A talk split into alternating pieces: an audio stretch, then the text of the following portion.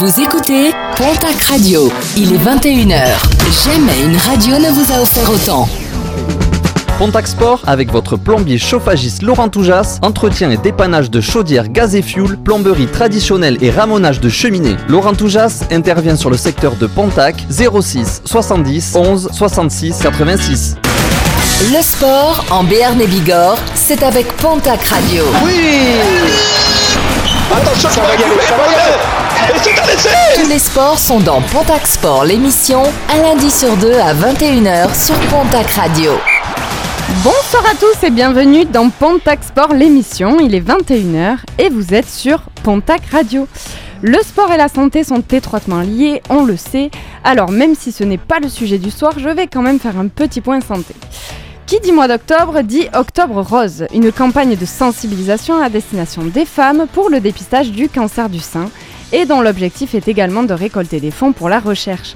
De plus, de, de plus en plus, les actions Octobre Rose intègrent les hommes et ça, c'est top. Car oui, messieurs, vous ne serez évidemment pas touchés directement, mais cela peut arriver à votre entourage féminin, amis, famille, et donc vous pouvez les conseiller, les épauler, les accompagner et les soutenir. Bon, petit point santé terminé, mais quand même pour marquer le coup, on va mettre les femmes à l'honneur ce soir avec le sujet du jour, cyclisme féminin et bien sûr avec notre invité. Et, pour Octo- et comme pour Octobre Rose, on va pas rester entre femmes, mais on va quand même aussi donner la parole aux hommes. Adrien, bonsoir. Bonsoir tout le monde Bonsoir Julien. Bonsoir Tania, bonsoir à tous. Bonsoir Nico. Bonsoir à tous. Et David. Et bonsoir tout le monde. Et pour terminer, on va saluer notre invitée du soir, Elisabeth Chevan, ancienne cycliste de haut niveau aux multiples titres nationaux et internationaux. Bonsoir Elisabeth, Ben, bonsoir à tous. merci d'avoir accepté l'invitation Ben, et d'être avec nous ce soir. ben, merci à vous surtout de m'a- m'accueillir sur ce plateau. Elisabeth, à qui vous pouvez poser vos questions via le sticker en story Facebook et Instagram. Au fil des interviews dans l'émission, Julien les posera pour vous. Il y en a déjà pas mal et c'est très intéressant les questions. On retrouvera aussi David pour sa chronique d'hier à aujourd'hui sur le cyclisme féminin, mais pour l'heure, il est temps de faire un retour sur les résultats de nos équipes locales et professionnelles. Pontac Sport, les résultats du week-end.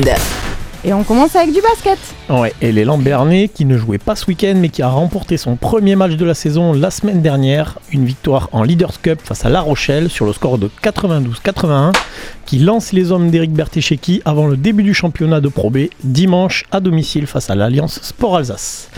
Deux matchs pour les filles du TGB depuis notre dernière émission. Une défaite d'abord 77-65 à Charnay, puis une large victoire à domicile ce samedi sur Saint-Amand 82-49 On continue avec du football.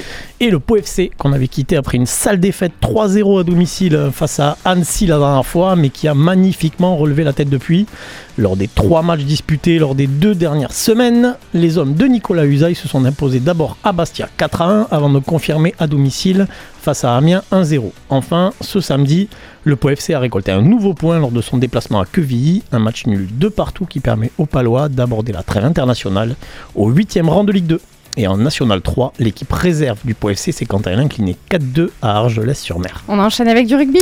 Et le Tarbes Pyrénées Rugby, qui s'était lourdement incliné à Albi le week-end dernier sur le score de 36 à 3, mais qui a su remettre les pendules à l'heure ce samedi en battant Périgueux à Trélu 30 à 13. Avec 15 points, le TPR est 7ème de national. Et un petit mot quand même sur la Coupe du Monde et notre 15 de France qui a largement battu l'Italie vendredi soir sur le score de 60 à 7.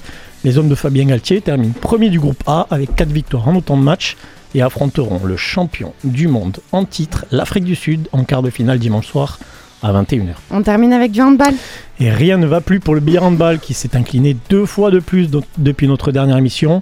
Deux revers face à Frontignan, 28, vers Frontignan pardon, 28 à 35 et à Besançon 28-27 qui porte le bilan du BHB à 5 défaites en autant de journées d'une Pro League dont ils sont évidemment lanterne rouge. Heureusement, ça va mieux pour le Ponousti Sport qui s'était imposé à Nîmes le week-end dernier sur le score de 33-32. Avec 8 points après 4 journées, les Canaries sont 6ème de National 1 avant la réception de Draguignan qui fait partie des 3 leaders. Enfin, une fois n'est pas coutume et comme on parle de cyclisme ce soir, j'aimerais terminer avec un petit clin d'œil à Mathieu Ladanius qui nous avait fait l'honneur de venir participer à notre émission la saison dernière. Mathieu a effectivement mis un terme à sa carrière professionnelle lundi dernier en Italie à l'occasion de la Coppa Bernocchi après 18 années passées dans le peloton international sur les plus belles courses du monde. Un grand bravo à Mathieu et donc maintenant qu'il va avoir du temps libre, on peut lui dire qu'il peut revenir quand il veut dans Pontac Sport l'émission. Et ce serait un plaisir de le recevoir à nouveau. Et donc pour ceux qui nous rejoignent, on parle cyclisme féminin ce soir et notre invitée est Elisabeth Chevanne qu'on accueille tout de suite. Pontac Sport, l'invité de l'émission. Elisabeth, à seulement 17 ans, tu deviens vice-championne du monde sur route junior. L'année suivante, tu obtiens le titre de championne du monde. Tu as commencé le cyclisme à quel âge pour en être à ce niveau-là si jeune? J'ai commencé assez tard euh, parce que bon, il y a des jeunes qui commencent maintenant euh, bah, dès l'âge de 6 ans. Mais j'ai commencé, j'avais 13-14 ans. Ah, Ça a été une ascension très rapide. Euh, oui, bon après j'avais peut-être des dis- prédispositions. euh, bon, j'ai toujours aimé me surpasser, dépasser. hein. Et puis bon, j'ai eu un papa qui m'a quand même bien accompagnée euh, voilà, dans, dans ma carrière.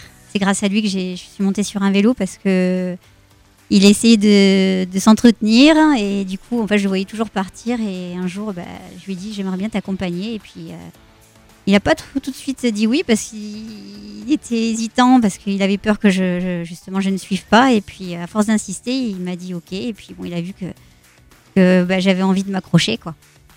Ton esprit combatif était là euh, très jeune donc. Et comment on passe du... euh, parce que c'est vrai que le vélo c'est quelque chose qu'on fait euh, de manière dans le loisir quoi. Tout le monde ça, reste un moyen de transport finalement. Comment on arrive à faire de la compétition et à arriver dans des, dans des courses cyclistes? Bah, c'est vrai que si j'avais pas eu mon beau-père ben, à l'époque qui, était présent, bah, j'aurais jamais fait de, vélo parce que je ne connaissais pas du tout le cyclisme féminin. Euh, bon, à part, euh, j'avais entendu parler de Gianni Longo à l'époque hein, et de Maria Canins, Euh, mais c'était voilà, donc c'était pas médiatisé comme ça peut l'être maintenant. Et du coup, bon, c'est vrai qu'il m'a accompagné, il m'a mis dans un club, on a et puis dans, dans un club, bah, du coup, on a fait des, on a commencé à faire des courses avec les garçons. Et puis il y avait des courses féminines. Et puis de voilà, de course en course, j'ai évolué, progressé. Et puis, puis un jour, j'ai gagné ma première victoire sur un mois de juin. euh, donc dès la première année. Ah t'es la première année. Oui. C'était quel club? Tu es d'ici? Non, alors je suis pas de. suis- alors déjà, je suis bourguignonne de naissance. Je suis D'accord. née à Sens dans l'Yonne. Et ensuite, j'ai vécu euh, toute ma carrière sportive euh, cycliste en fait en Dordogne, hein, où- donc dans un club qui s'appelait la Pédale Fédерbe. Et donc c'était à Périgueux. D'accord. Euh, voilà, où j'ai démarré en fait en 89. En Ah oui. 1989, donc ça, ça commence. Une belle carrière. Voilà. Mais moi aussi, j'ai fait 18 ans de, de carrière comme Mathieu. Ah ben voilà, ça fait des points communs. Bah, c'est impressionnant, c'est impressionnant. C'est D'autant plus, euh, t- vous avez vu, Tania est très impressionnée parce que Tania ne sait pas faire de vélo. C'est vrai, Donc, non, euh, alors je confirme, pour moi les deux roues, il faut qu'il y ait un moteur. Voilà, c'est Je ça. ne sais pas faire. C'est une catastrophe. Un scooter alors. Scooter, moto, euh, tout ce que vous voulez, tant qu'il y a un moteur. Voilà, tout simplement. Qu'est-ce qui t'a le plus euh, plu dans l'aspect compétition du cyclisme?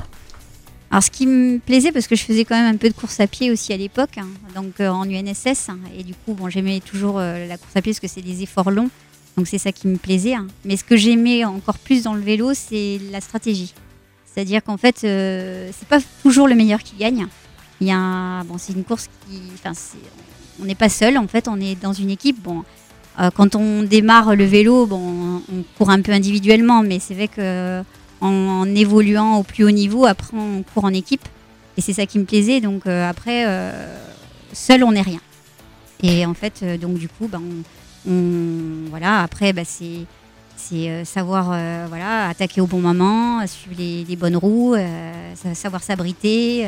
Comment ça fonctionne en équipe? Parce que alors, autant les sports d'équipe, foot, rugby, etc., on voit, on visualise comment ça se passe. Mais le cyclisme, on a plutôt tendance à penser que c'est un sport individuel. Et du coup, tu dis en équipe, que, comment, ça se, comment ça se fait Bah, c'est un, équipe? alors c'est un sport individuel, c'est sûr, parce qu'on est seul ou contre Oui, enfin, on gagne pédale, seul. voilà, seul.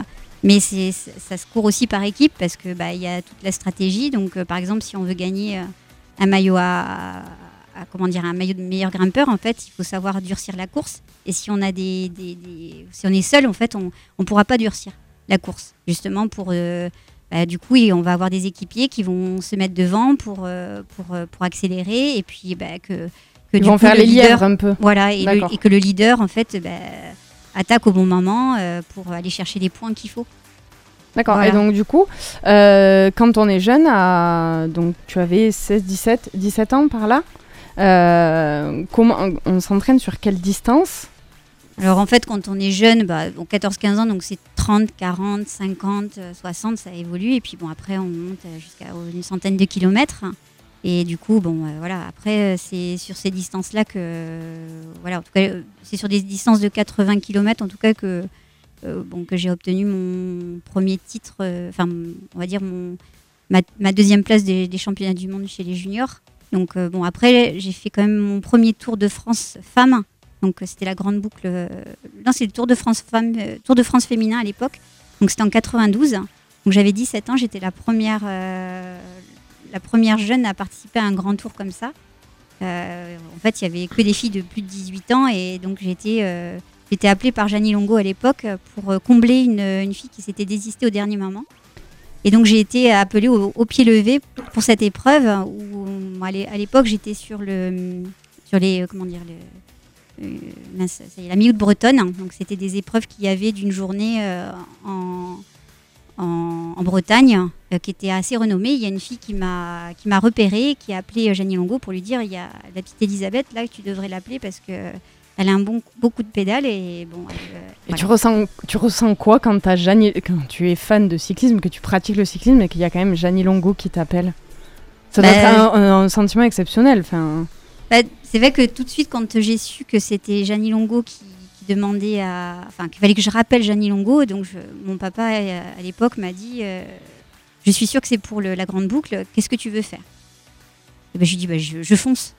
Voilà, c'était- prête Ah, j'étais prête dans ma tête, parce que bon, c'est. je- c'était un objectif, je suppose, déjà à cet âge-là. C'était un objectif. Bon, je ne savais pas trop où j'allais, mais je lui ai dit il faut saisir les opportunités comme, euh, quand elles viennent. Et en fait, il, fallait foncer. Donc, je ne savais pas où j'allais, hein, donc, parce qu'il y avait quand même des sacrées étapes, des étapes de 140 km. Et j'avais jamais fait ça de ma vie à l'époque. Ah oui, c'était une première. Et oui, tu t'es entraîné sur des plus courtes distances. ça. Donc c'est une junior. première, tu t'es jeté dans le grand bain, quoi. C'est ça. Nico Euh, C'était quoi tes qualités principales? Alors, à la base, j'ai un petit gabarit de grimpeuse. Mais j'arrivais à passer partout. J'ai gagné des contre-la-montre et, et j'ai gagné au sprint aussi. Donc, euh, j'étais euh, un peu un, un Julien à la Philippe qui arrivait à gagner des. C'est pas mal, il y a pire. Ça va, il y a pire. Ça pose les bases. Ah, Je n'ai aucune référence, je Je préviens sais pas qui est dessus. Julien Alaphilippe. Non, Non. je suis désolée. On va la rétrograder, Non, elle peut pas être c'est responsable vraiment- du service Non, des mais sports. c'est- On va l'envoyer à Convix. Conviction intime samedi soir, ça te dit Ou l'esprit rock, je sais pas Guillaume, je peux aller dans l'esprit rock. C'est rock de pas savoir qui est Julien Alaphilippe après tout. Non mais Même euh, Julien, je c'est- grave. Ouais, mais même moi si je sais, t'es quand Oui, même. c'est vrai. Voilà, je... Je... suis pas la référence. tu Jusque vois. là, je le vivais assez bien, mais maintenant que je sais que toi tu sais qui c'est, je le vis beaucoup plus mal, j'avoue. On a des questions auditeurs, je crois. Oui, on en a quelques-unes. On parlait il y a un instant de Janie Longo. Quel est euh, ton meilleur souvenir avec Janie Longo? C'est une question de Pauline sur Instagram. Euh, ben, quand elle m'a appelé pour faire la grande boucle, c'était un bon moment. Bon, c'est une personne que j'apprécie, enfin, que j'appréciais. Voilà, que j'appréciais beaucoup parce que c'était une femme de caractère et qui, qui a atteint bon, le plus haut niveau, qui s'est battue. Voilà. des- Après, ça n'a pas été ma meilleure amie parce qu'il s'est passé beaucoup de choses euh, entre nous. Euh, voilà, c'est voilà, mais bon, ça reste une grande championne parce que bon, elle a, elle a un sacré palmarès. On, on sent le respect malgré des, des- des évidentes divergences de point de vue a priori. C'est ça, c'est bah, c'est pas quelqu'un qui, euh, qui s'est donné pour, euh, pour les autres en fait. C'est quelqu'un qui était assez euh, égoïste, enfin vraiment centré sur elle-même. Bon, voilà, je ne veux pas, je je veux pas, pas cacher les choses. Hein. Je- voilà, j'ai fait les championnats du monde à nom- de nombreuses reprises avec elle. Et elle était toujours isolée, elle n'était pas avec nous. Quoi. Donc, On parlera de Janie Longo tout à l'heure, plus tard dans l'émission, tu, tu entendras ça. Nos auditeurs aussi, on découvrira encore plein de choses sur le cyclisme féminin avec toi, Elisabeth. On écoutera également Adrien, qui va évoquer certaines problématiques spécifiques aux sportives de haut niveau. Mais avant ça, c'est David qui a des choses à nous dire sur l'histoire du cyclisme féminin. Pontac Radio, le sport local est à l'honneur. Alors, quand j'ai su que je devais écrire une chronique sur le cyclisme féminin, je ne savais pas par où commencer. Car on va pas se mentir, mais le cyclisme féminin a eu du mal à passionner le public et n'intéressait guère les médias. Alors, quelles en étaient les raisons? Tout d'abord, il faut le dire, un certain machis- machisme a longtemps régné dans le milieu cycliste. Ainsi, dans les années 80, Laurent Fignon, double vainqueur du Tour de France, n'hésitait pas à déclarer devant les caméras de télévision qu'il trouvait qu'une femme qui faisait du vélo, c'était inesthétique. Mais aussi, sans doute, aussi le manque de compétitrices de valeur. Certaines d'entre elles dominant trop nettement leurs concurrentes. Difficile dans ce cas d'intéresser les moins passionnés. Mais les femmes et le vélo, c'est une longue histoire, surtout dans l'émancipation de ces dames. Le vélo tient une place toute particulière. Le tout premier club de femmes à voir le jour en 1892 était bel et bien un club de vélo, le Coventry Lady Cyclist. Ce club qui a très vite connu le succès et qui a donné naissance à de nombreux clubs de cyclisme dans le monde. Autant dire que dans l'univers du cyclisme, les pionnières ne manquent pas. Et t'en as trouvé, je crois, hein, pas si lointain que ça. Ah, pas si lointain que ça, dans une époque pas si lointaine que ça, j'ai trouvé les pionnières, les petites reines de Kaboul. Alors qui c'était? C'était l'équipe d'Afghanistan féminine de cyclisme sur route qui avait vu le jour en 1986, puis qui avait cessé en 2011 avec l'arrivée des, tali- des talibans. Alors laissez-moi vous les présenter. L'effectif des petites reines de Kaboul s'est composé d'une quarantaine de coureuses. Ces femmes sont entraînées par le président de la fédération en personne. En 2013, elle devient la première équipe féminine afghane à participer au championnat d'Asie de cyclisme sur route. Mais, et oui, il y a un mais, mais cependant, de nombreux Afghans sont mécontents du fait que les femmes en vêtements de sport serrés se montrent sur la route avec des vélos de course, même si elles portent le hijab. Pire, les membres de l'équipe sont souvent insultés et font l'objet de jets de pierre et d'ordures pendant leur entraînement. Une coureuse a même été frappée pendant un de celui-ci. En 2018, un documentaire leur a été consacré, le Afghan Cycle. Je vous conseille de le regarder. Malheureusement, avec le retrait des troupes étrangères et la prise de contrôle des talibans en août 2021, il est devenu presque impossible pour les femmes de continuer à faire du vélo sur les routes publiques en Afghanistan. Certaines cyclistes se sont cachées, par peur pour leur vie, tandis que d'autres ont fui le pays. En octobre 2021, l'UCI annonce avoir euh, contribué à l'évacuation de 165 personnes d'Afghanistan, dont plusieurs cyclistes féminines. En 2022, l'UCI, organise un championnat féminin afghan sur route à Aigle, en Suisse, où l'UCI est basée. Une cinquantaine d'athlètes sont au départ de la course, toutes vivant hors de leur pays d'origine. Bien triste tout ça.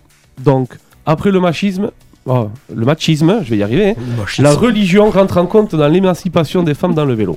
Mais attention, malgré ces péripéties, à l'heure actuelle, le cyclisme féminin continue de se développer, surtout en Europe.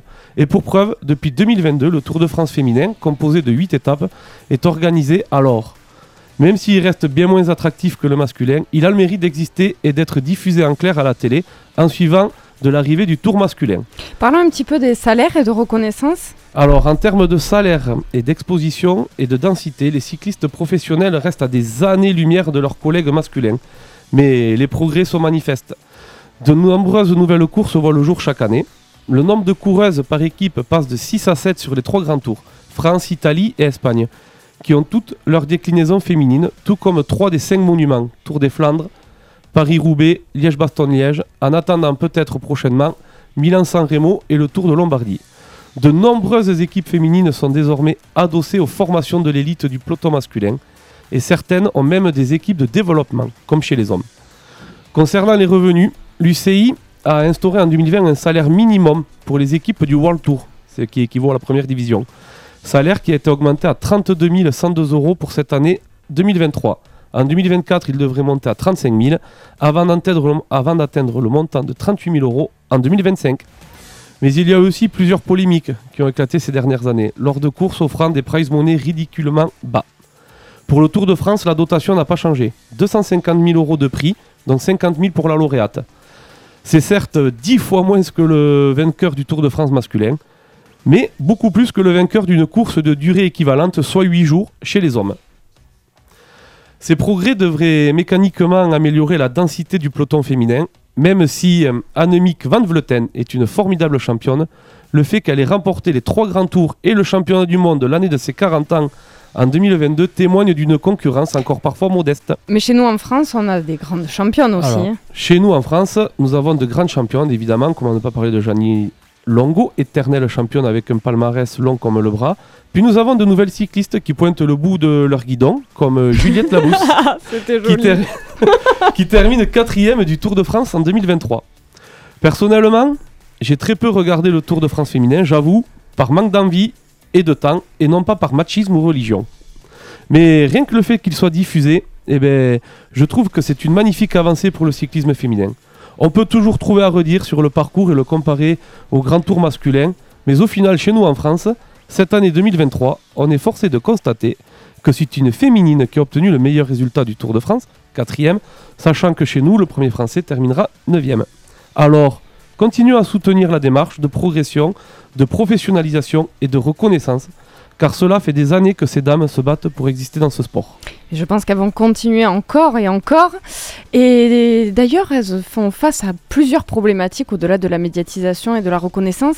Et Adrien va nous en faire part de quelques-unes. Le sport se vit aussi sur les réseaux sociaux. Commentez l'émission sur Facebook et Instagram at Pontac Radio. Alors, autant vous dire que comme David, j'étais pas non plus hyper serein en lançant cette proposition de sujet. Je vais parler de choses que je vis pas et je vais très sûrement jamais vivre. C'est-à-dire le haut niveau dans n'importe quel sport et être une femme. Alors je préviens, si je dis n'importe quoi, Tania te fera tabasser à la sortie. Sors le fouet. Mais cette réputation que vous me faites à chaque fois, c'est. Et Elisabeth, n'hésitez pas à mettre des petites tapes derrière la tête, je comprendrai. Cela dit, je vais quand même faire au mieux. Bon alors, qu'est-ce qui se trame dans ce monde de performance, de recherche effrénée de records et de médailles? Qu'est-ce qui se passe quand une sportive est rattrapée par son corps alors qu'elle veut devenir la plus grande cycliste, footballeuse ou joueuse d'échecs de la planète? Qu'est-ce qui se passe quand la veille d'un match, vos règles se déclenchent? Ben j'en sais rien. Hein? Est-ce que tu es aussi prête et concentrée sur ton match que d'habitude? Mais attendez, c'est pas tout. Tu fais comment si ton syndrome prémenstruel a décidé d'être très pénible ce mois-ci et que deux jours avant ton match, ben t'as pas vraiment envie de t'entraîner? Je sais pas non plus comment on fait. Et surtout, tu fais comment quand t'as pas vraiment d'études scientifiques qui montrent l'impact des règles sur le corps d'une sportive? Parce que oui, il y en a. Oui, les scientifiques le disent, les femmes aussi. Hein. Oui, des scientifiques femmes qui constatent que l'on calque les entraînements des femmes sur ceux des hommes sans, sans aucune considération pour leur physiologie. Le cycle menstruel, c'est au moins 21 jours dans le mois. Sur 30, ça en laisse peu sans euh, règles, pardon. Enfin, pas règles, sans euh, période, on va dire. Le conseil est simple, on ne sait pas ou peu comment marier sport de haut niveau et règles. On sait faire disparaître les règles, la mise en place d'une contraception permet et facilite de nombreuses carrières, mais que faire quand elles sont là? La règle pouvait être serre les dents, prends sur toi et dis rien. Parce que c'est aussi un tabou. Les oui, les sportifs parlaient peu ou pas de ce qu'elles vivaient. Hein. Oui, faute d'oreilles attentives et renseignées sur leurs douleurs vécues, les gènes, la fatigue, les troubles de l'humeur, du sommeil et j'en passe. Mais c'est cependant de moins en moins vrai. L'INSEP, très récemment, l'Institut national du sport, a lancé un programme de recherche pour pallier à ce manque d'informations. La France est la nation avec le moins de femmes médaillées au JO parmi les 8 plus grandes nations. Désormais, elles s'entraînent mieux et on prend davantage en compte les règles et leur impact sur les performances. Parce qu'ici, dans le monde du haut niveau, c'est la performance qu'on vise, le record. Elles parlent pour mieux gagner, mieux vivre leur carrière pour avoir les mêmes chances de devenir championne que n'importe qui. Pour faire court, l'entraînement est adapté aux différentes phases du cycle menstruel. La technique peut se travailler en début de cycle, alors que la force et la puissance en milieu. Tout cela avec la participation des hormones plus ou moins propices à certains efforts et à la récupération euh, musculaire. Et c'est pas tout. Un peu plus proche de nous, des solutions apparaissent aussi pour faciliter les sports pendant les règles. Par exemple dans le cyclisme, avec une marque de cuissard conçue pour faire du vélo pendant les règles. La voix des sportifs de haut niveau porte jusqu'aux sportifs du dimanche et les entraîne avec elles.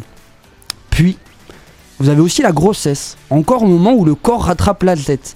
Et oui, toutes les, toutes les femmes pardon, ne veulent pas d'enfants, mais quand elles en veulent, cette période peut être envisagée par beaucoup comme une source d'angoisse, avec le spectre d'une fin de carrière à l'horizon.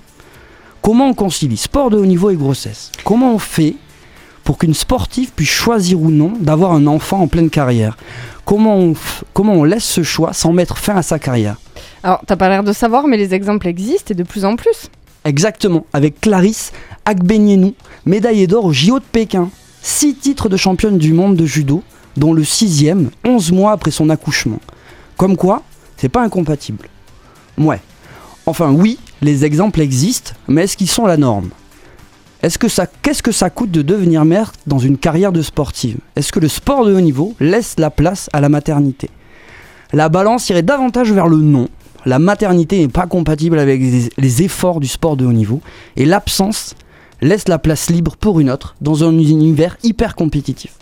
On peut penser que c'est le jeu, un choix, mais qui repose uniquement sur les femmes. Alors pourquoi il n'est pas mieux intégré aux carrières de sportives Là encore, il s'agit d'équité. Ne pas subir son corps et le voir impacter sa carrière. La fédération de hand est précurseur sur cet aspect. Elle a adopté en 2011 le maintien du salaire des joueuses en cas de grossesse et la FIFA impose à toutes les fédérations la mise en place d'un congé maternité rémunéré et surtout la réintégration de la joueuse avec un soutien médical et physique. Ici encore, cela peut faire écho et inspirer et montrer la voie au-delà du sport.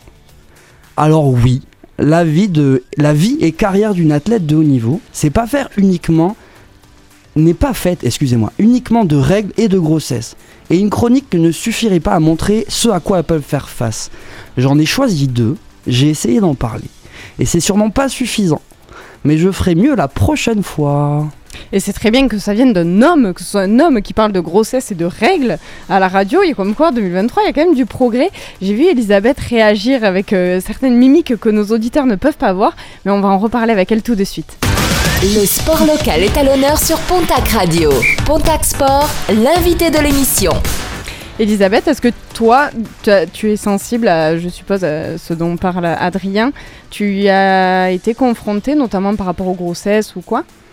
Alors j'ai pas été confrontée parce qu'à l'époque euh, on n'était pas salariés, hélas. Donc euh, bon, le- les filles elles gagnent leur vie depuis très peu de temps en fait, c'est depuis 2020. Donc euh, c'est vraiment tout récent. Donc elles ont dans les équipes World Tour, elles ont enfin un salaire et elles ont un congé maternité justement. Enfin elles, ont, elles peuvent prendre un congé maternité si elles tombent enceintes. Ça n'existait pas avant. Nous on n'était pas salariés donc du coup bon, on pensait même pas. Donc on attendait notre fin de carrière pour penser à ça. Eh oui, parce que ça freine quand même. Il y a une réalité sur le, sur le frein que ça fait en termes de performance physique. Euh, une grossesse, déjà, c'est euh, minimum quelques mois d'arrêt ça. complet. De, euh, donc c'était une vraie réflexion à l'époque. Donc toi, tu fais partie donc, de la génération qui a dû attendre la, La fin de carrière. la fin de carrière. Ouais. Donc c'est là qu'on voit quand même que c'est un, un vrai choix. Ce que disait Adrien, c'est un choix entre sa carrière ou, Mm. ou le fait de, de- de construire une famille. Y a des choses qui avancent. Euh, Hervé Renard, le sélectionneur de l'équipe féminine de France de football, euh, a récemment permis aux mamans qui sont sélectionnées en équipe de France de venir à Clairefontaine avec leur, euh, leur enfant. Et ça, c'est une avancée qu'on n'a pas vraiment vu venir euh, plutôt, alors que c'est pas, pas l'idée du siècle pour moi. Oui, mais ça peut, ça peut, c'est une évolution quand même. Oui, non, mais ce que je veux dire, c'est pas. c'est, ça me paraît très logique en fait. Oui. Mais on n'y avait pas pensé avant. Et euh, tout, ça a fait tous les petits gros titres des journaux parce que lui y a pensé et lui a autorisé ça. C'est normal en fait. Mais ça, ça se normalise, on va dire, et c'est très bien comme ça.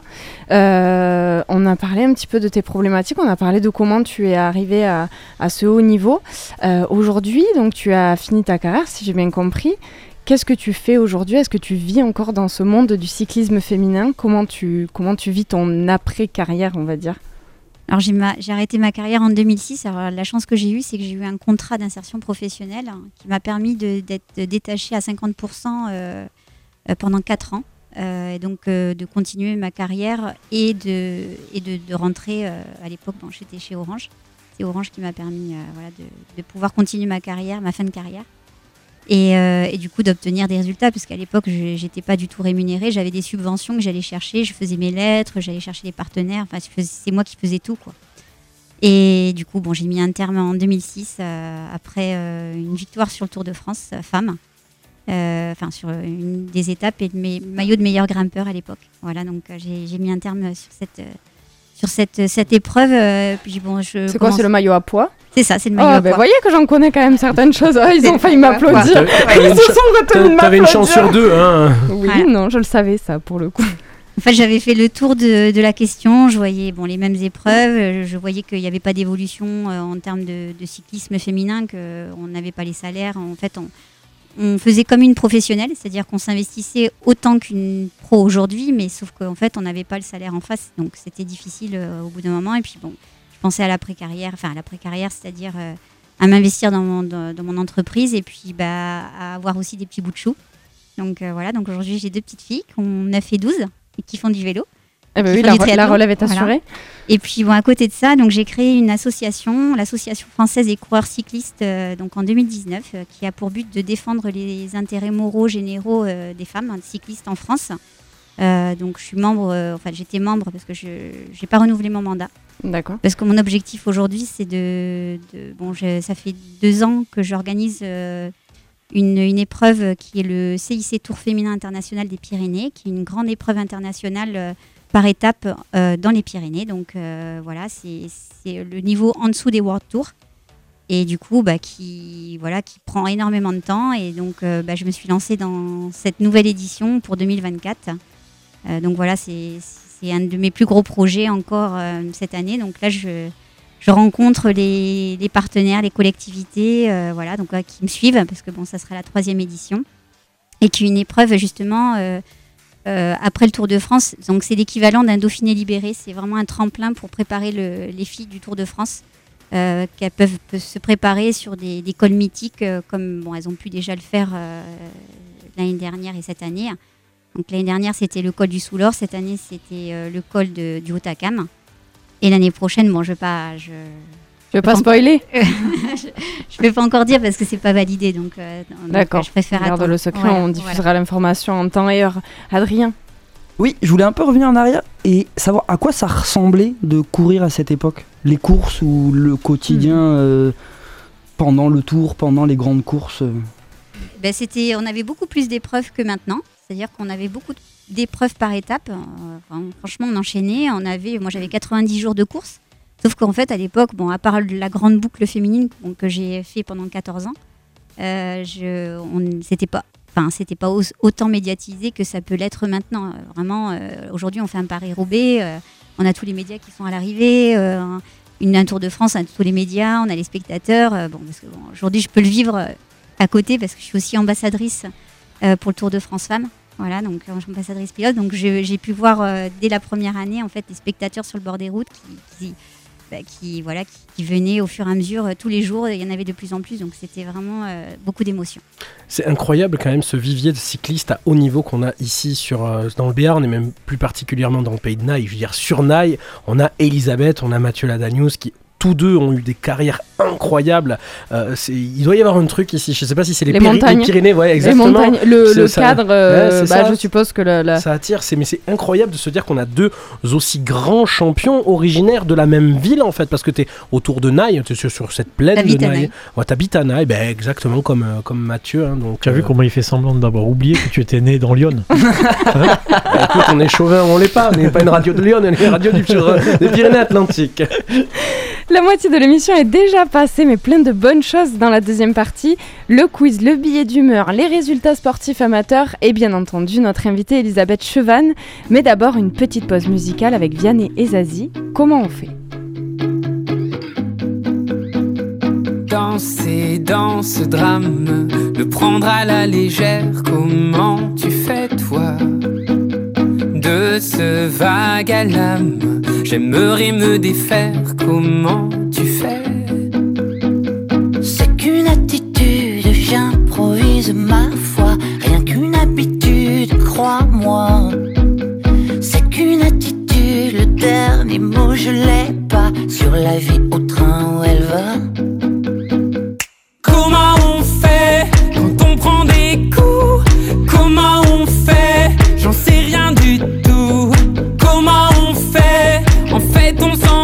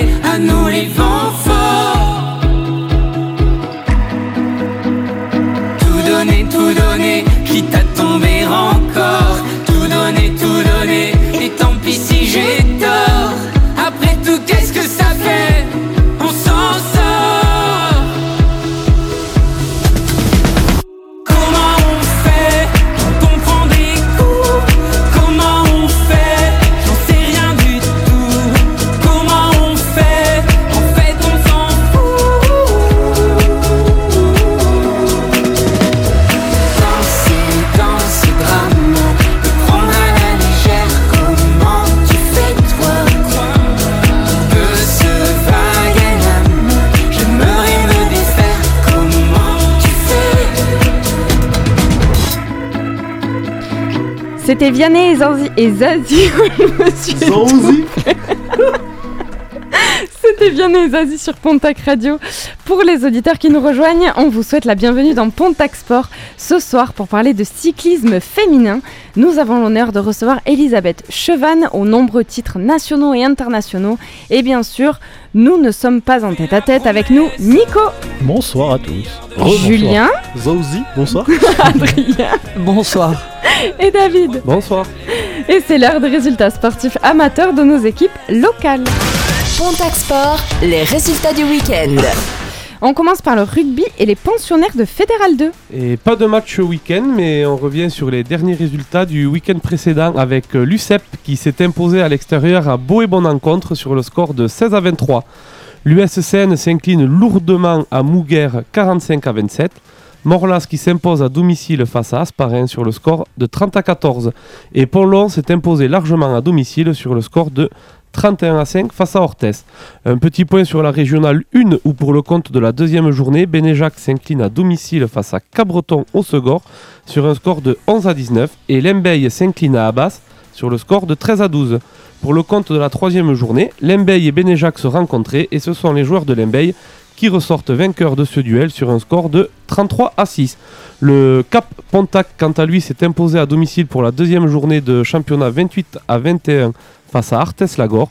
Ce week-end, c'est une défaite à l'extérieur face à Saint-Martin-de-Seignan, 24 à 17. On continue avec du hand et en National 2 féminine. Et les handballeuses de Nousty qui remportent leur match à l'extérieur face à Toulouse lors de la journée 4 sur un score de 23 à 29. Les filles d'Asson, quant à elles, s'imposent à domicile face à Cognac, 26 à 20. Pour la journée 5, Nousty et Asson se rencontraient et pas de gagnante samedi soir à Nousty. Fin du match, score 25 partout. Et maintenant en National 2 garçons. Les garçons d'Asson s'inclinent lourdement à Libourne 39 à 31 pour la journée 4. Pas de match ce week-end pour la Nationale 2 garçons. Et on termine avec du foot et la Ribère qui s'impose à domicile face à Belin-Beliette sur le score de 1 à 0. C'était les résultats sportifs de nos équipes amateurs et on se remet dans le bain du sujet du jour avec le cyclisme féminin et le billet d'humeur de Nico. Billet de bonne ou de mauvaise humeur? Notre invité va-t-il rester jusqu'à la fin de la chronique C'est l'heure du billet d'humeur dans Pontac Sport. Alors c'est Tania qui va être de bonne humeur parce que bah, c'est un billet de mauvaise humeur que je vais vous Quand je vous présenter dis qu'on me euh, donne une image, aujourd'hui. Alors même si avec les deux éditions du Tour de France féminin qui ont lieu ces deux derniers étés, il y a un petit mieux, on peut pas nier les difficultés du cyclisme féminin à se faire une vraie place dans le monde du vélo, en tout cas médiatiquement. Or, je pense que ce n'est pas que de la faute des autres comme on l'entend souvent. Cela vient aussi des actrices de ce sport qui, pour la grande majorité, ne se sont pas assez battues pour faire éclore leur discipline aux yeux du grand public. Il y en a une qui l'a fait. Je parle ici d'une légende qui personnellement me vient instantanément à l'esprit quand j'entends les mots femme et cyclisme dans la même phrase. Jeannie Longo, c'est la dynamite sur son vélo. Elle va toujours plus vite, Jeannie Longo. C'est comme un éclair sur son Alors je, je vais donc évidemment vous parler de la championne Jeannie Longo, mais de manière assez succincte. Parce que Tania n'a pas voulu me laisser 25 minutes pour cette chronique. Je vais juste vous rappeler qu'elle a été championne de France pour la première fois en 1979 et pour la dernière fois le 22 juillet dernier. Oui, oui, j'ai pas bugué. Cet été, du haut de ses 64 ans, Jeannie Longo est allée conquérir son 60e titre de championne de France, rien que ça, sur un contre-la-montre pour sa catégorie d'âge. Durant cette interminable carrière, elle a été entre autres championne du monde à 13 reprises, championne olympique à Atlanta en 96 et elle a remporté 3 Tours de France féminins en 87, 88 et 89 avant que l'épreuve ne soit mise en sommeil jusqu'en 2022. Voilà, les bases sont posées, vous l'avez compris, peut-être même découvert pour les plus jeunes, Jeannie Longo est une immense championne. Mais ce n'est pas seulement pour ça qu'elle a marqué l'histoire du cyclisme féminin. Si elle fut pionnière par ses résultats, elle a également été dans la lutte contre le machisme dont parlait David tout à l'heure, extrêmement présente dans le milieu du vélo à l'époque. Tu as des exemples? Oh, bien sûr, et accrochez-vous bien. Elle n'a pas hésité dès 1986 à aller au clash en direct à la télé face à des champions cyclistes comme Laurent Fignon qui n'avaient pas une très haute estime des femmes dans le cyclisme à l'époque. Je vous laisse juger. raison? Bah, je, je trouve que c'est pas un sport qui est esthétique, euh, esthétique féminin. Je ne pense pas. Je m'étais mal expliqué une première fois. J'avais dit je n'aime pas voir les femmes sur un vélo. Bah, ce qui ne voulait pas dire que je voulais les voir à la cuisine, pas du tout. Je comprends qu'on a envie de faire du vélo quand on est une femme, mais moi je préfère, je préfère ne pas regarder, c'est tout. tout à l'heure Oui, ça m'intéresse pas. Je préfère ne pas regarder parce que ça m'intéresse pas. Je suppose que tu aimes mieux la gymnastique euh, rythmique ou des choses comme ça, où on est, les femmes sont en petit tutu ou un peu comme Mais ça. non, c'est- c'est une question d'esthétique. Je trouve que c'est pas très, très joli à voir. Bon, bah, j'aime pas voir les Mais femmes faire du pas football beau non non plus. plus quand tu fais du vélo. Hein, Bah, peut-être. Mais pas grave. Pareil face à Marc Madio l'année suivante, en 1987, lorsque ce dernier tenait des propos qui, il faut le dire, ont très mal vieilli. Il y a des sports qui sont masculins, il y a des sports qui sont féminins. Voir une femme danser, pour moi, c'est très joli. Voir une femme jouer au football. charmant. Non, mais c'est vrai, je le reconnais. Voir une femme danser, c'est très joli. Voir une femme jouer au football, c'est moche, et je le dis. Tiens, mais pourquoi Voir une, voir une femme Pourquoi sur un vélo, c'est moche. C'est mon opinion. Ça n'engage que moi. S'il y a des gens qui trouvent ça bien, tant mieux pour eux. Moi, ça ne me plaît pas. Moi je n'étais pas d'accord. J'aimerais savoir pourquoi un homme est plus joli sur un vélo qu'une femme. Je pense qu'il faut savoir respecter. Le sport cycliste est un sport extrêmement difficile. Moi, j'aime trop les femmes pour les voir souffrir. C'est mon point Non, de vue personnel. qu'on peut pas dire- Euh, maintenant, euh, si ça te plaît euh, t'arracher euh, sur un vélo, euh, c'est ton problème, c'est pas le mien, c'est tout. Je pense qu'on ne peut pas dire qu'on aime les femmes quand on ne respecte pas leurs aspirations. Comment? On ne peut pas dire que- qu'on aime les femmes quand on ne respecte pas leurs aspirations. De toute façon, il faut respecter leurs activités. Bon, euh, on s'exprime sur un vélo, on s'exprime dans le sport. Il n'y a pas de sport qui convienne mieux à, à des femmes qu'à. Je suis tout à fait d'accord avec elle. Et ça n'a pas fait bouger les choses, ça. Bon, pas vraiment. Je vous disais tout à l'heure qu'elle a gagné 3 Tours de France féminins en 87, 88 et 89. Mais à l'époque, même si on parle de ses succès parce que c'est Jeannie Longo, cela n'empêche pas un nouvel arrêt de cette compétition. L'organisateur du Tour trouvant le format trop contraignant économiquement. Loin d'être adepte des médias et même souvent en conflit avec eux, Jeannie Longo se fera discrète le reste de sa carrière. Et il faut avouer que ce comportement n'a pas aidé le cyclisme féminin dans une période où il en aurait eu bien besoin. Une histoire de caractère, mais j'y reviendrai. Pourtant, dans l'ombre, elle continue d'agir. Entre euh, 1992 et 2009, Jeannie Longo et Patrice Bouet vont lancer indépendamment le Tour cycliste féminin, appelé ensuite Grande Boucle Féminine. Mais la formule ne prend jamais vraiment entre les scandales de dopage et les interdictions de l'organisateur du Tour masculin d'appeler cette course le Tour et de parler de maillot jaune. Avec son mari, le controversé Patrice Ciprelli, ancien membre de l'équipe de France de ski, Jeannie Longo monte aussi une équipe pour aider les femmes cyclistes à percer. Malgré ses efforts, le cyclisme féminin ne prend toujours pas et ne parvient pas à se faire vraiment à être vraiment médiatisé. Peut-être aussi parce qu'avec son caractère bien trempé, la haut savoyarde ne s'y est pas toujours bien pris. C'est en tout cas l'avis d'Elisabeth, on l'a compris tout à l'heure, mais de l'ancienne championne de France Cathy Marsal, qui n'avait pas été tendre envers Longo dans un entretien au journal L'équipe publié juste avant le grand départ du Tour de France 2022. Je cite Elle a plus desservi le cyclisme féminin qu'autre chose. Elle n'a rien transmis, son savoir était le plus grand des secrets et du coup, elle n'a créé aucune vocation. Beaucoup de gamins et de gamines ont eu envie de ressembler à Bernard Hinault, mais pas à Jeannie Longo. Au final, pour euh, faire face à des instances pas forcément désireuses de mettre en avant une épreuve moins lucrative que celle des hommes, et au machisme très longtemps présent dans le milieu, les femmes cyclistes, et sa plus grande championne en tête, ne se sont pas assez battues selon moi. Du coup, le cyclisme féminin a perdu un temps monstre pour se faire une vraie place devant le, devant de la scène. Le succès médiatique des deux premières éditions du Tour féminin nouvelle version sous la houlette de la très active Marion Rousse peut changer la donne et faire enfin changer de braquet au cyclisme féminin. Mais il va falloir tout de même que tout le monde tire dans le même sens et fasse entendre sa voix pour pas, encore une fois, se mettre des bâtons dans les roues. Et on enchaîne tout de suite avec le quiz d'Adrien. Sortez une copie double, c'est l'interro surprise du lundi. Pontac Sport, le quiz de l'émission. Alors, Adrien, tu nous expliques les règles de ce quiz ce soir? Euh, oui, euh, la première c'est savoir si tu veux jouer, Tania. Est-ce que tu veux tester tes connaissances sur le cyclisme? Eh bien, euh, Moi, ça me dérange pas qu'elle participe. euh, non, je suis joueuse, mais là je suis sûre de perdre et comme j'ai un esprit un peu gagnant, je, je, je joue pas. Très Donc, bien. je suis pas sûre de gagner. je- Donc Julien, tu seras son remplaçant. Entre la Je suis peste pas et le David. Nico, Elisabeth, Julien, vous jouez. Alors attendez, je cache un peu les réponses sinon. Je peux compter les points par contre si tu veux. Tu peux si tu veux. Allez, je fais ça, c'est bien. Allez, est-ce On que joue pour gagner quoi? Un tricycle d'enfant? Une draisienne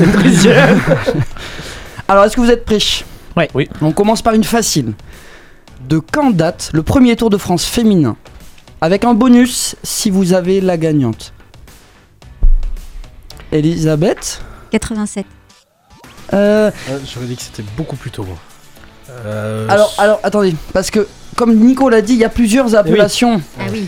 Et du coup, d'après certaines sources, il y a une première édition et ensuite il y a David. 1952. Non On peut les aider peut-être en donnant au moins le nom de la gagnante et ils essaient de retrouver la sûr que ça les aide beaucoup. Ou l'inverse. C'est Millie Robinson et personne ici était né quand elle a gagné. Ça, c'est un sacré indice pour Nico, notamment. On sait que c'est 87, avant non 1960. 55 Oui, mais il le voit, il a triché. Moins un pour Julien.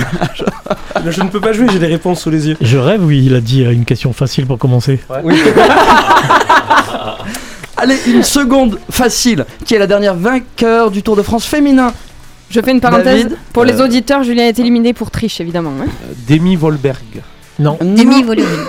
Et Vollering. Oui, alors euh, un demi-point euh, à David, et un demi-point à Elisabeth, qui avait le nom et prénom. Non, mais à- euh, Demi, c'est son prénom, mais c'est pas un demi-point pour David. Euh, Qu'est-ce que c'est que ça? Euh, très bien, on continue avec euh, l'association Donnant des élèves au vélo, au vélo pardon, qui milite depuis 89 pour le retour d'un Tour de France féminin, semblable à celui des hommes. Comment cette association cherche à se faire connaître? Euh, Elle récupère des anciens Nico. vélos. euh, elle récupère des anciens vélos pour les distribuer sur les étapes du tour, non Elisabeth Ben, en fait, elles, euh, partent, euh, elles font le Tour de France homme euh, à J-1. donc. Exactement C'est euh, mixte, donc hommes-femmes, c'est des amateurs ou, ou pas qui font le parcours à, juste avant le tour. Et ils ont œuvré hein, pour, euh, pour le retour du Tour de France euh, tel qu'on le connaît aujourd'hui depuis deux ans. Euh, de quel pays aura lieu Donc ça fait pardon un point pour Elisabeth. euh, C'est noté, c'est noté, parfait. De quel pays aura lieu le grand départ du Tour de France féminin 2024 David Pays-Bas. oui. Bravo. Il y aura donc trois étapes aux Pays-Bas sur les 8 que compte le tour, si je dis pas de bêtises. Alors on connaît tous et toutes Janine Longo, mais moins son palmarès. Qui peut me donner au choix son nombre de titres nationaux, mondiaux et olympiques? David, euh, Nico 60 fois championne de France, 13 fois championne du monde et un champion olympique à Atlanta, euh, je l'ai dit il y a deux minutes. Et mal, euh, oui, mais c'est Barcelone euh, en 92. Non? Non, c'est Atlanta 96. Atlanta. C'est Atlanta. Ah, je suis désolé, mon quiz est faux. Un point Donc, moins un pour moi. Quand on a une, quand réponse qui est bonne et que l'organisateur du quiz a faux, c'est plus 5, non? Non, Alors, c'est ça moi aurait pu, mais parce que c'est toi, non. Bon d'accord. Donc ça fait qu'un point. Euh. J'ai donné trois réponses, j'ai un point. Super. On continue avec les cyclistes connus. Pouvez-vous me donner le nom de cette Julien Alaphilippe. cycliste néerlandaise Connu mais pas pour tenir. membre de l'équipe Jumbo-Visma que, compa- euh, que certains comparent à Eddy Merckx comme la plus grande cycliste de sa génération, sacrée en 2008 championne du monde dans trois disciplines route, piste et cyclocross. Je suis, je suis. Marianne Vos. Oui Un point pour Elisabeth. Marianne C'est Marianne Vos. Vos. Elle est double médaillée olympique sur piste et sur route, 8 fois championne du monde de cyclocross, 3 fois championne du monde de route, 3 fois vainqueur du Giro. Et voilà, et j'ai j'en couru passe. avec. Ah oui, oui, oui, oui, oui, oui, oui, oui, oui, oui, oui, oui, oui, oui, oui, oui. Et on continue. qui est cette cycliste française née en 92 qui devient la, France, la deuxième, la seconde française championne du monde sur route après Janine Longo, aussi à l'aise sur route qu'en tout terrain. Je suis championne du monde dans sept disciplines différentes. Actuelle championne du cross-country. Je suis la première femme à rejoindre la formation Inès Grenadier. Je suis, je suis Nico. Euh, Prévost. Ah, il faut, il faut, il faut tout, il faut tout, David. Pauline Ferrand-Prévot. Oui. C'est fabuleux, bravo. Très bien. Euh, allez, on passe à des cyclistes moins euh, plus anciennes. À quel grand tour masculin Alfonsina Strada a participé officiellement en 1924 La Ah, réponse le est Tour dans... de France de 1924. Et non, c'est aux personnes d'autres. David Tour d'Espagne, euh, 1924. Il en Non. reste un. Il en reste Le un. Tour d'Italie euh, Giro 1924. d'Italie. Oui, au Giro, elle avait pu participer au Tour de Lo- Lombardie pardon, plusieurs fois et on lui accorde le droit de courir avec les hommes. Elle aura l'obligation de porter un pantalon et devra par contre se payer tous ses frais pour faire les Sympa. courses. Voilà, mais elle a pu participer à, à ce tour masculin. On continue avec une autre championne, beaucoup plus récente et connue normalement, ancienne coureuse professionnelle, championne de France sur route en 2012. Elle arrête sa carrière en- à 24 ans pour se consacrer à sa reconversion. Elle commente le Tour de France masculin. David Marion Rousse Oui Oh, là J'adore ce qui se passe. Pardon, je pouvais pas ne pas les mettre.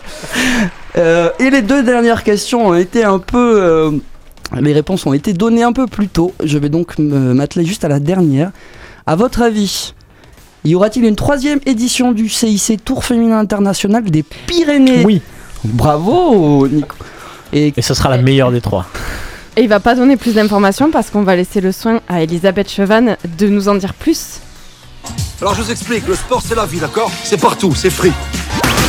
Pontac Sport, l'émission qui donne la parole à ceux qui font vivre le sport local. Un lundi sur deux à 21h sur Pontac Radio.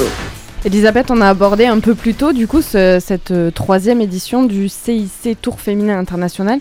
Est-ce que tu peux nous en parler un petit peu plus? Quand est-ce que c'est? Est-ce qu'on peut dire à peu près les Oui. dates euh, ça, ça a été validé par l'UCI, déjà depuis le... UCI, on rappelle juste. L'Union cycliste internationale. Ok, Voilà. super. Donc, euh, alors, elle a été modifiée récemment parce que j'avais, il y avait un petit problème parce que bon, on a changé de club support.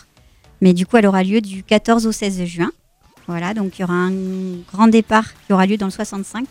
Alors, je peux pas encore divulguer les étapes parce que tout n'est pas tout validé.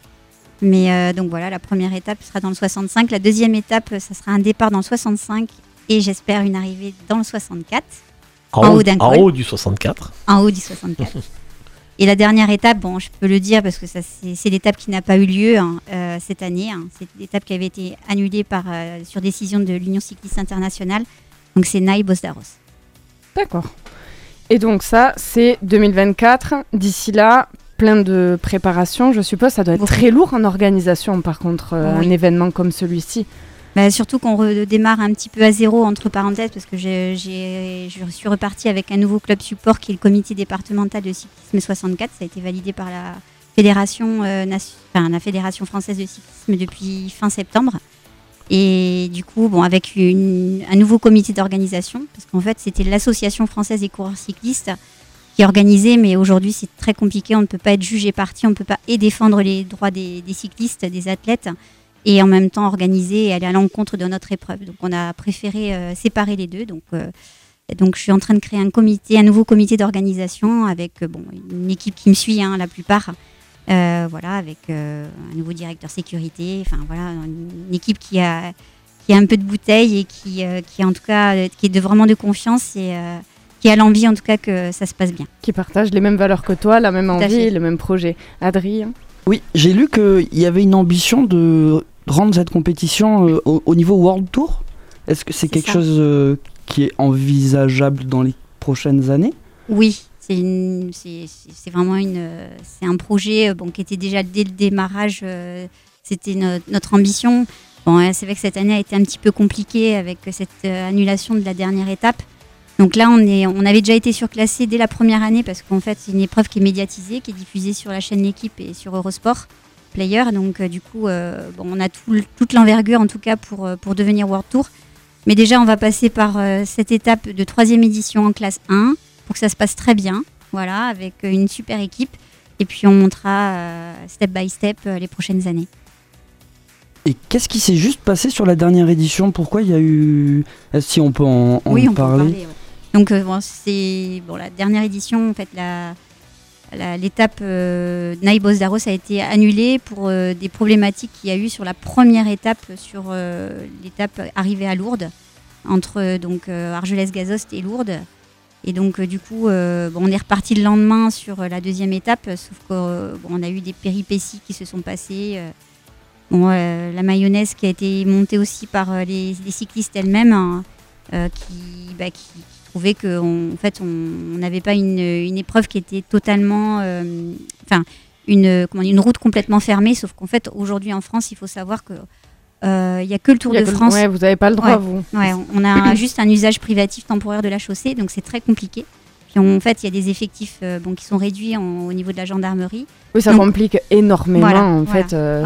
Ça favorise pas du tout la médiatisation et le développement de, votre sport en fait. hein. Bon, enfin, bon, cette année, euh, enfin, pour l'année prochaine, j'ai eu l'assurance que, en fait, j'aurai huit gendarmes euh, motocyclistes, en fait, sur chaque étape. Bon, c'était un peu la condition sine qua non pour repartir, et, et voilà, avec, euh, voilà, en tout cas, je mets vraiment tout le paquet sur la sécurité euh, l'année prochaine. Donc, c'est un gros budget, mais c'est pas grave, euh, voilà, quitte à, en fait, à réduire les prix de course euh, pour les filles. Il y a combien de participantes à peu près attendues sur ce type d'événement? Ben, c'est des équipes. Alors, cette année, on avait 20 24 équipes de 6. Donc, l'année prochaine, ça sera 20 équipes de 6. Donc, entre les équipes World Tour et les équipes continentales. Et la proportion étrangère? Oh, bah, c'est euh, peut-être beaucoup plus d'étrangères que de. Ouais, c'est, on va dire, trois quarts d'étrangères et euh, voilà, un quart de. Il y a beaucoup de Françaises. Alors, pour le coup, là, vrai, ça s'adresse et à moi qui n'y connais rien et à nos auditeurs qui seraient pas forcément sensibilisés encore au cyclisme féminin. Euh, Il y a une grosse proportion de cyclistes féminines en France où c'est pas, oui. c'est pas un sport qui est. Oui, Oui, oui, il y a quand Il y en même a des- beaucoup. Alors, déjà, il faut savoir qu'il y a l'équipe World Tour FDJ, donc, euh, bon, qui a euh, 14 filles. Donc, il y a quand même des Françaises, mais il y a beaucoup d'étrangères aussi. D'accord. Voilà. Et ensuite, donc, on a des équipes euh, continentales françaises, euh, donc avec Saint-Michel-Aubert, euh, Stade Rochelet, euh, Arkea, donc Grand Est. Enfin, il y a quand même de nombreuses. Il y a six équipes continentales. Et puis, puis après, donc il y, a des, il y a des Françaises qui sont dans des équipes étrangères, World Tour et continentales. Donc, il faut savoir qu'il y a 60 équipes continentales dans le monde. Donc, c'est quand même énorme. Ah oui, ça fait beaucoup. Voilà. Et les Et, euh, équipes, c'est toujours de 6 Euh, non, non, non. Alors, en fait, elle, elle court euh, sur les épreuves euh, donc euh, par 6. Par contre, sur le Tour de France euh, cette année, elles étaient 7. Voilà. Et sinon, après, bon, il y a des équipes en France de DN1 et de DN2. N1, N2, nation- national Ça- 1 et national oui, 2. c'est comme dans Voilà. les autres sports, Et puis il y a des, des, euh, voilà, et des, et des régionales. Il y a des catégories en fait. Tout à fait. Voilà. D'accord, une nationale 1, nationale 2, c'est ça Oui, c'est ça. Et ensuite, euh, c'est pareil, fédéral, euh, ouais. régional. euh, Voilà, c'est ça. D'accord. Pareil. Et donc, du coup, toi, tu as fait euh, direct, euh, finalement, tu es quasiment passé directement en national. Au début, j'étais cadette. Oui, voilà, mais au- dans une petite catégorie. Puis après, j'ai couru carrément avec les meilleurs du monde euh, d'en- d'entrer en, dès, dès les catégories juniors. Et donc, c'est 16 ans, 15 ans Alors moi j'ai fait trois années de junior, junior. J'ai fait 16, 17, 18. D'accord. Voilà, donc dès, dès l'âge de 16 ans, je courais déjà avec les meilleurs du monde. Ben, c'est un très très beau parcours qu'on te remercie d'avoir partagé avec nous ce soir. J'espère que ça a donné envie à des petites Ben, filles de se mettre au cyclisme, euh, pourquoi pas. Et euh, d'ailleurs, je précise parce que j'ai manqué à tous mes devoirs tout à l'heure, Elisabeth a gagné le quiz par rapport Et au. oui, bravo, Oui, Elisabeth. oui, oui, eh oui, et voilà. Lundi prochain, vous aurez une petite vidéo d'Elisabeth euh, qui sortira à 20h ou 21h euh, dans ces eaux-là, dans la soirée euh, que vous pourrez regarder et qui, on l'espère, vous convaincra de, vous mettre au, vélo. Peut-être que ça me convaincra aussi. Mais ça, c'est pas sûr quand même. La semaine ne fait que commencer sur Pontac Radio et il y aura de quoi vous occuper avec, comme tous les matins, de 6h à 9h, Debout le Béarn, qui vous partage les informations locales du lundi au vendredi. Jeudi soir, l'Esprit Rock euh, avec Guillaume qui est avec nous ce soir dans le public. Bonsoir tout le monde. L'Esprit Rock, oui, euh, on se retrouve euh, cette saison, c'est une fois par mois à peu près. Et là, on va peut-être aller aux limites du rock parce qu'on va aller sur un terrain qui est un petit peu plus dans le domaine du hip-hop, on va dire, de l'art de rue. Et euh, bah, c'est- est-ce que c'est pas ça que d'être rock C'est un peu d'ailleurs, rock, hein, finalement, Voilà, complètement. Et on va les parler Asies. de l'exposition gratuite de Banksy Qui a lieu. à Donc, on Pau. est là-dedans. Et pour ça, après, il faut écouter euh, Eh ben, l'Esprit Rock. il faudrait que tout le monde écoute l'Esprit Rock pour avoir cette information. Ce sera jeudi soir de 21h à 23h, en, euh, 21h à 23h en direct. Exactement, tout à fait en direct. Samedi soir à 22h, conviction intime sur le thème éducation à la sexualité, il n'y a pas d'âge. N'oubliez pas que si vous ne pouvez pas écouter nos émissions en direct, vous pouvez les retrouver sur Deezer, Spotify et pontacradio.fr. On vous souhaite une bonne soirée à tous, on vous dit à dans 15 jours et on vous laisse avec 50 mus- minutes de musique sans interruption sur Pontac Radio. Toutes les émissions et les retransmissions de Pontac Sport sont disponibles en podcast. Rendez-vous sur pontacradio.fr. Vous écoutez Pontac Radio. Il est 22h. Jamais une radio ne vous a offert autant.